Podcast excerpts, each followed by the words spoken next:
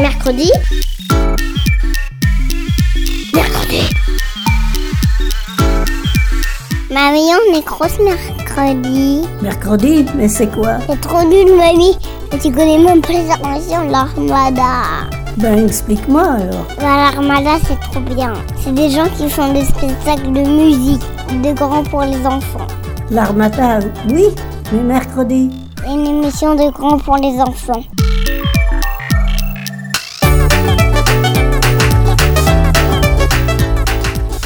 Bonjour à tous, les petits loups. Bienvenue dans Mercredi. Aujourd'hui, autour de la table, j'accueille Paola. Bonjour Paola. Bonjour. Aminata. Bonjour. Et Clément. Bonjour. Oh là là, Clément est en pleine forme. Et aujourd'hui, dans Mercredi, on va euh, partir dans plusieurs mondes euh, assez différents. Vous nous avez concocté euh, un voyage sur les exoplanètes, une plongée dans un festival de rock. Et puis justement, puisque je parle de rock, parlons de blues, ce style musical qui sera défini par Clément justement. On est sur mercredi, il est je ne sais pas quelle heure et tout va bien. Mercredi, j'écoute tous mes petits-enfants.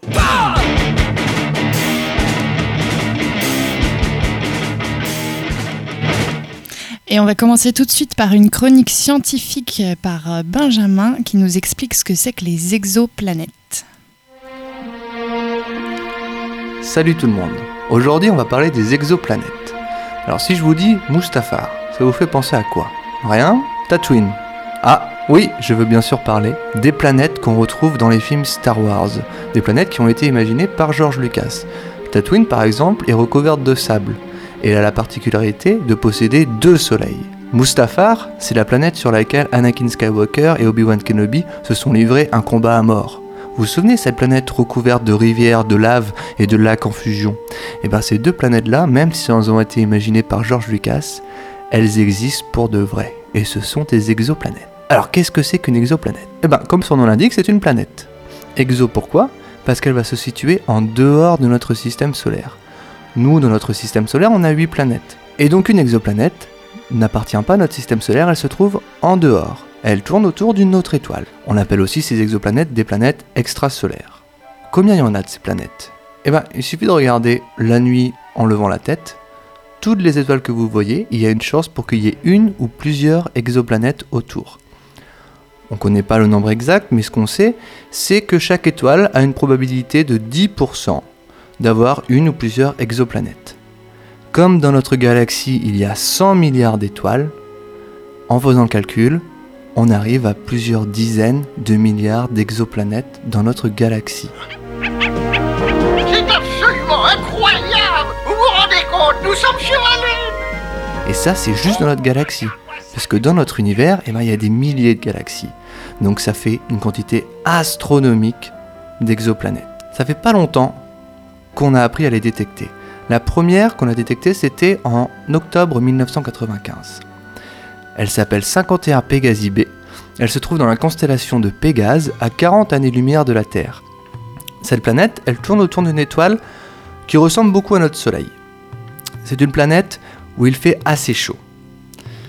Depuis, on a découvert plus de 2000 exoplanètes. Alors pourquoi ça a mis tant de temps? Parce que les astronomes, depuis le 16e siècle, donc depuis plus de 400 ans, ils savent qu'il y a des exoplanètes, ils se doutent.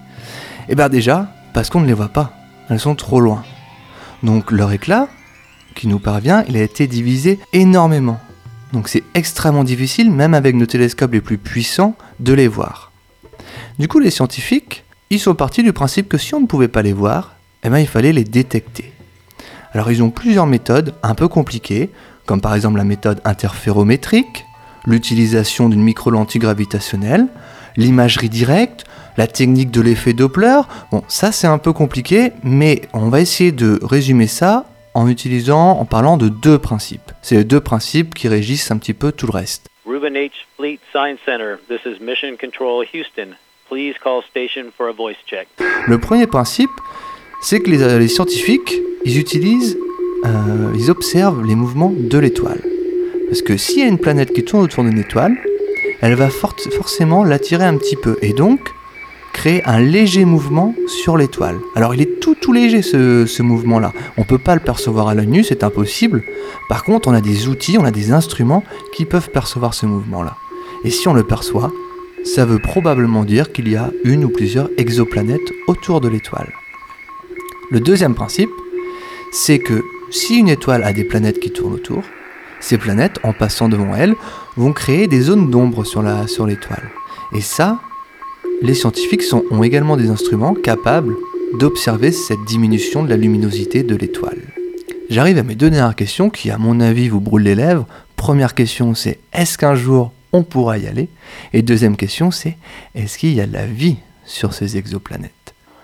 Okay, I just checked. Uh, getting back up to that first step, uh, it's uh, collapsed too far, but uh, it's adequate to get back up.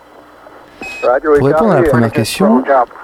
Euh, ça sera sûrement pas pour tout de suite qu'on pourra y aller. En effet, on va rencontrer deux problèmes. Le pre- premier problème, c'est qu'on va devoir parcourir une distance énorme. Et que donc, pour parcourir cette distance gigantesque, il va falloir aller vite, très vite. Alors peut-être pas aussi vite que la vitesse de la lumière, mais on va dire au moins à un dixième de la vitesse de la, de la lumière. Ça représente déjà 30 000 km par seconde. C'est comme si vous faisiez le tour de la planète Terre en une seconde. Pour atteindre cette vitesse-là, on n'a pas encore trouvé de moyen de propulsion suffisamment efficace. Mais on imagine qu'il faudrait utiliser l'énergie nucléaire. Et donc ça poserait de gros gros soucis de sécurité. Le deuxième problème, qu'on dit souvent que dans l'espace, eh ben, c'est le vide. Mais c'est pas tout à fait vrai. Dans l'espace, il y a des mélanges de gaz et il y a aussi ce qu'on appelle de la poussière interstellaire. Alors qu'est-ce que c'est que la poussière interstellaire? C'est la sorte de petits grains, de petites particules euh, qui sont très très fines. On ne connaît pas exactement leur taille moyenne, mais on imagine qu'elles font moins d'un millimètre de diamètre. Alors vous me direz, c'est tout petit. Mais notre vaisseau, propulsé à 30 000 km secondes, il va forcément rencontrer sur sa route. Et s'il en rencontre une sur sa route, eh c'est comme si vous, vous étiez dans une voiture lancée à 100 km/h et que vous rencontriez un obstacle. Je vous laisse imaginer les dégâts. Donc il faut absolument créer également des systèmes de protection suffisamment efficaces. Et ça, pour l'instant, on ne sait pas encore faire. La deuxième question, c'est est-ce qu'il y a de la vie sur ces planètes? Étant donné leur quantité astronomique, il est probable que oui. Alors même si les conditions sont très strictes, il faut par exemple, si on veut des formes de vie semblables à celles qu'on a sur Terre, de l'eau liquide, une distance euh, précise par rapport au Soleil, et évidemment également une protection contre les astéroïdes. Parce que les astéroïdes euh, peuvent euh, créer d'é- d'énormes dégâts sur une planète. Mais c'est pas parce qu'on n'a pas ces conditions-là qu'il n'y a pas de forme de vie. On peut imaginer d'autres formes différentes de celles qui existent sur Terre. Donc, a priori, il y a de la vie sur ces planètes. Malheureusement, on ne peut pas encore s'y rendre. Mais on peut déjà détecter ces exoplanètes. On s'est rendu compte qu'il y en avait des milliards, et ça déjà, c'est une sacrée avancée scientifique. Et tout de suite, euh, on retrouve notre reporter euh, Aminata qu'on a envoyé au festival Le Rock dans tous ses états en Normandie. Bonjour à tous, aujourd'hui on se trouve au Rock dans tous ses états et on va aller découvrir ce que c'est que la ferme pédagogique, autrement appelée la garderie Rock. On est à la 33e édition et euh, on va découvrir un peu ce qui se passe dans cette ferme pédagogique avec euh, les petits oiseaux qui chantent, les animaux, les enfants et la musique. Parce qu'en fait, moi, euh, populaire rock, je préfère tout ça parce qu'en fait, tout ce qui est populaire dans le monde, ça me rend fou et dingue. Et puis, ça me préfère tout. Et puis, j'aime le rock. C'est la saison du rock, en fait. Pendant que Loya sort tous ses instruments sur une table avec sa kalimba et puis ses pédales d'effet, les enfants sont assis, assis sur des petites mottes de paille, euh, tous en ligne, devant la mini-scène qui s'est improvisée pour le concert.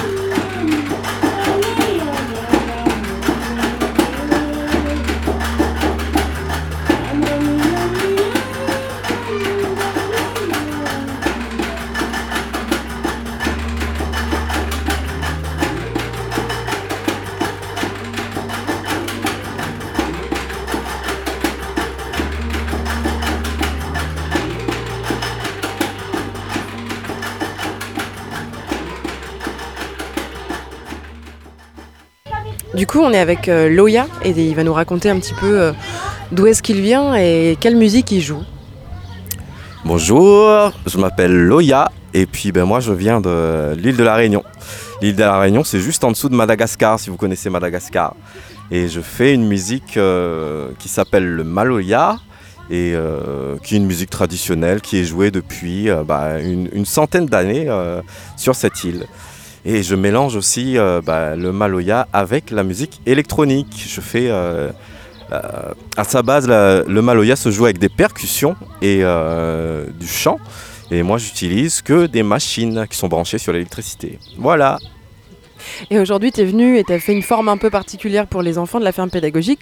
Est-ce que tu peux décrire un peu ce que tu avais pour les gens qui vont juste entendre la musique? Oui, en fait, ce projet, il s'appelle Ecoloya.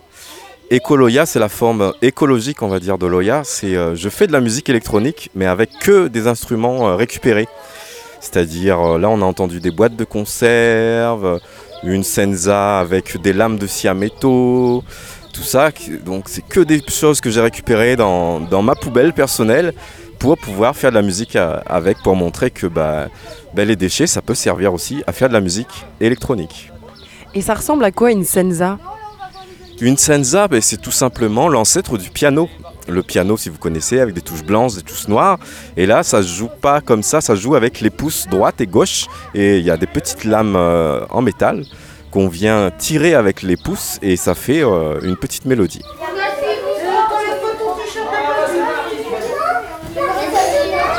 Du coup, on est avec Stéphane qui va nous raconter un peu ce que c'est que la ferme pédagogique. Qu'est-ce qu'on leur propose de faire ici à la garderie? Alors là, c'est libre choix. C'est nous qui nous intégrons aux activités des enfants. C'est-à-dire qu'il y a de la peinture, il y a des jeux extérieurs, et les enfants font ce qu'ils veulent, et nous, on s'intègre au- aux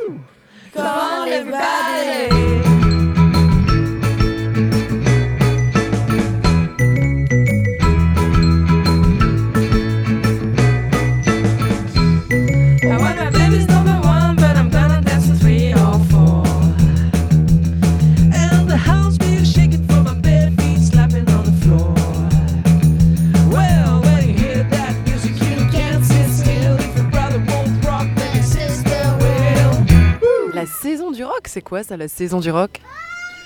Ça veut dire qu'il y a tout le monde qui a de la batterie, de la guitare électrique, ou de la géométrique fascinante, truc de musique rap, rock. Ça déchire tout. Et puis en fait, ça rend des gens populaires, très très populaires. Et puis, ça fait de la paix aux gens. Ça fait de la paix aux gens, c'est génial. Et aujourd'hui, t'en as vu toi des concerts? Non, pas aujourd'hui, parce que là, ma mère, va m'apporter à manger tout à l'heure. Et voilà, c'était notre petit voyage dans la garderie rock, du rock dans tous ses états, avec Loya qui nous a joué ce morceau. Il y a la musique qu'on entend loin, et puis ben, moi je vais vous laisser, je vais retourner du côté des grands, écouter les concerts.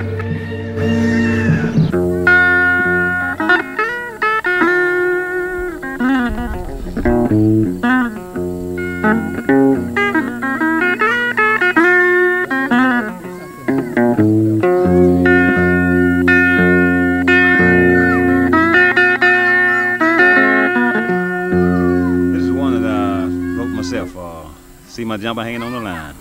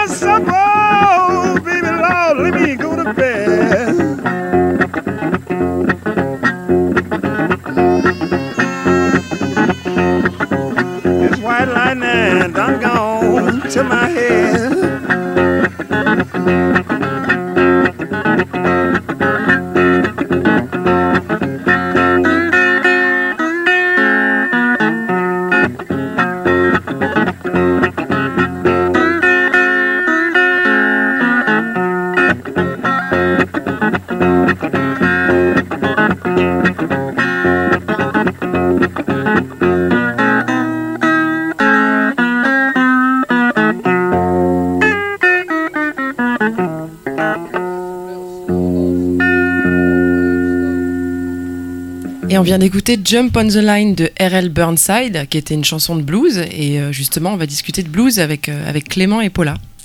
Salut Clément, merci d'être venu pour nous parler d'un style de musique que tu adores, c'est le blues. Est-ce que tu peux nous dire euh, comment on reconnaît la musique blues? Euh, on la reconnaît euh, de façon très simple. Euh, la musique blues, c'est avant tout une guitare électrique ou une guitare acoustique. C'est d'ailleurs un peu la base de la musique euh, qu'on peut écouter aujourd'hui, comme le rock qu'on a, pu écouter en début d'émission. Euh, et en fait, elle a une note particulière, la musique blues. C'est la blue note. La blue note, c'est quoi? C'est une sorte de note qui, en tout cas pour à l'époque, donc au début du siècle dernier, pouvait être considérée comme fausse. Et en fait, on s'attardait pas sur cette note, on faisait que passer. C'est ça, là, c'est la blue note. C'est la note qui donne euh, cette, euh, cette saveur euh, blues. D'où le nom. D'où le nom blues. blues. Et du coup, c'était c'était une style de musique qui a été inventé dans à quelle époque? Qui a commencé à quelle époque? On sait pas trop en fait. Euh, le blues, c'est euh, en fait c'était des gens dans la campagne qui, chantaient, qui faisaient de la musique pour eux, mais qui faisaient pas de concert comme on l'entend aujourd'hui, comme rock dans tous ses états pour être euh, populaire ou autre. Ils faisaient ça pour eux, pour euh, les gens qu'ils aimaient, leur famille. Et du coup, on a beaucoup de mal à, situer le début et le commencement. Euh, après, on, on sait que ça s'est apparu grosso modo autour de 1900-1910. Ok, et tu nous as dit qu'il y a du coup de la guitare, de, du Alors, à la base, oui, c'est ça. Je- au, au tout début, c'était, euh, comme je dis, donc c'est des gens qui étaient à la campagne. Euh, la guitare électrique n'avait pas encore été inventée. Donc, c'était euh, une guitare acoustique, un chanteur. Souvent, ils faisaient les deux d'ailleurs. Et ils s'accompagnaient de, en jouant ce qu'on appelle en picking. Le picking, c'est quoi? C'est qu'en fait, on va alterner des basses et faire une mélodie. En gros, ça, ça équivaut à avoir une sorte de, de mini-orchestre, mais avec une seule guitare. Ok. Et il y a eu d'autres instruments qui se sont greffés ensuite. Oui, euh, après en fait le blues a évolué en fonction aussi des inventions qu'on faisait tout au long du siècle. Donc par exemple, euh, il y a eu l'apparition de la batterie, très important. Donc on a commencé, euh, on- les, les joueurs de blues ont commencé à se, à s'accompagner de batteurs et de bassistes aussi, avec l'apparition de la basse électrique juste avant la Seconde Guerre mondiale. Et, euh, et ensuite, il y a eu l'apparition évidemment de la guitare électrique, donc qui a donné le, le- ce qu'on appelle le mouvement du Chicago Blues, parce que le, on- du coup, on avait quitté les campagnes pour aller en ville, et en ville, les gens voulaient écouter quoi? Ils voulaient écouter du blues euh, électrique. Mhm. Euh, et après, en fait, euh, tout simplement, le blues a évolué pour devenir ce qu'on appelle aujourd'hui le rock. Ok. Et, et les paroles? Ça, il y a une thématique qui revient souvent ou euh, Oui, euh, ah bah déjà en fait avoir le blues c'est euh, c'est un peu avoir le cafard. C'est euh, il y a des choses qui vont pas dans la vie, euh, on est on est un peu triste, un peu résigné, mais en même temps on, on voit les choses avec philosophie quoi. Euh, donc euh, enfin ça résume bien la philosophie du blues. Euh, donc après ça peut parler de beaucoup de choses, ça peut parler de, de peine de cœur, euh, mais d'amour aussi. Il y a certains blues qui sont euh, qui sont joyeux. Euh, c'est assez ouvert en fait. Ça parle de, voilà des grands thèmes. Il y a la mort.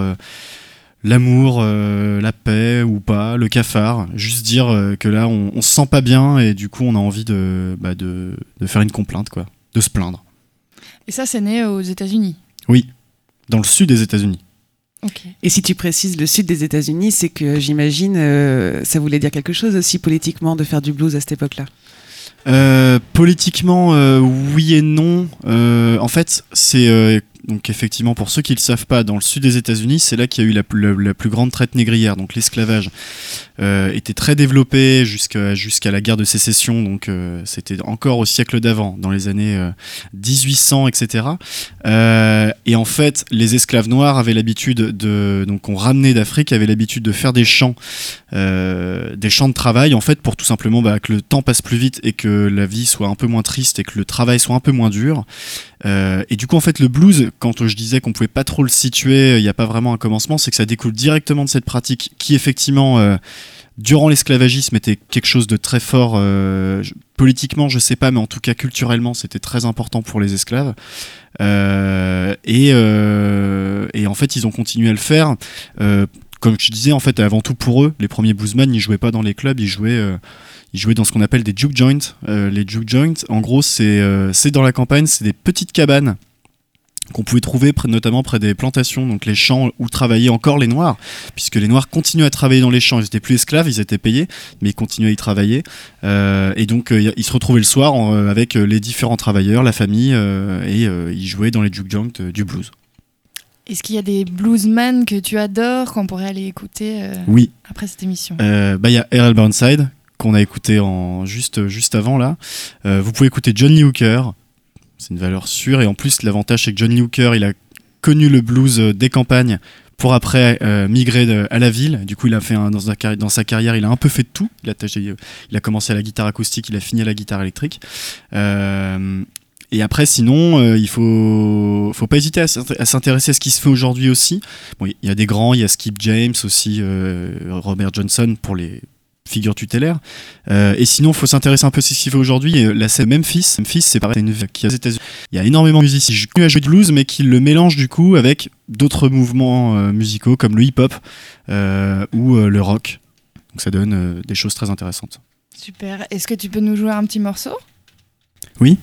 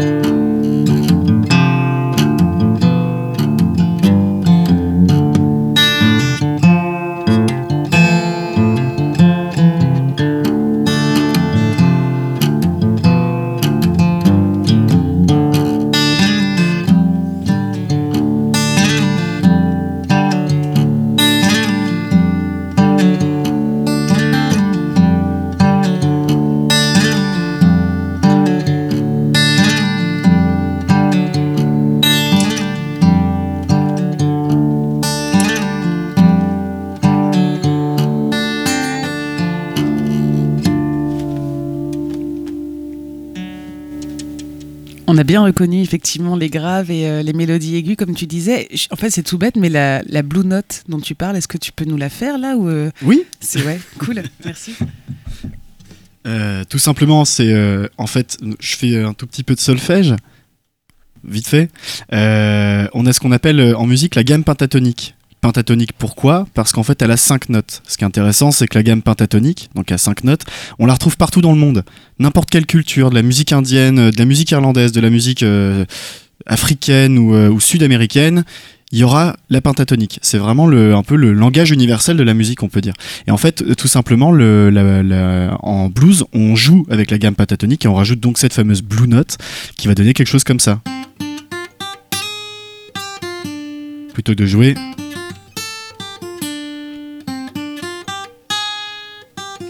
On se rend compte qu'elle peut être un peu fausse. C'est pour ça qu'on finit jamais, comme je disais, euh, sur la blue note on passe, on, reste jamais dessus. Je vous le, le refais. Ça c'est la gamme normale. Et du coup avec la blue note.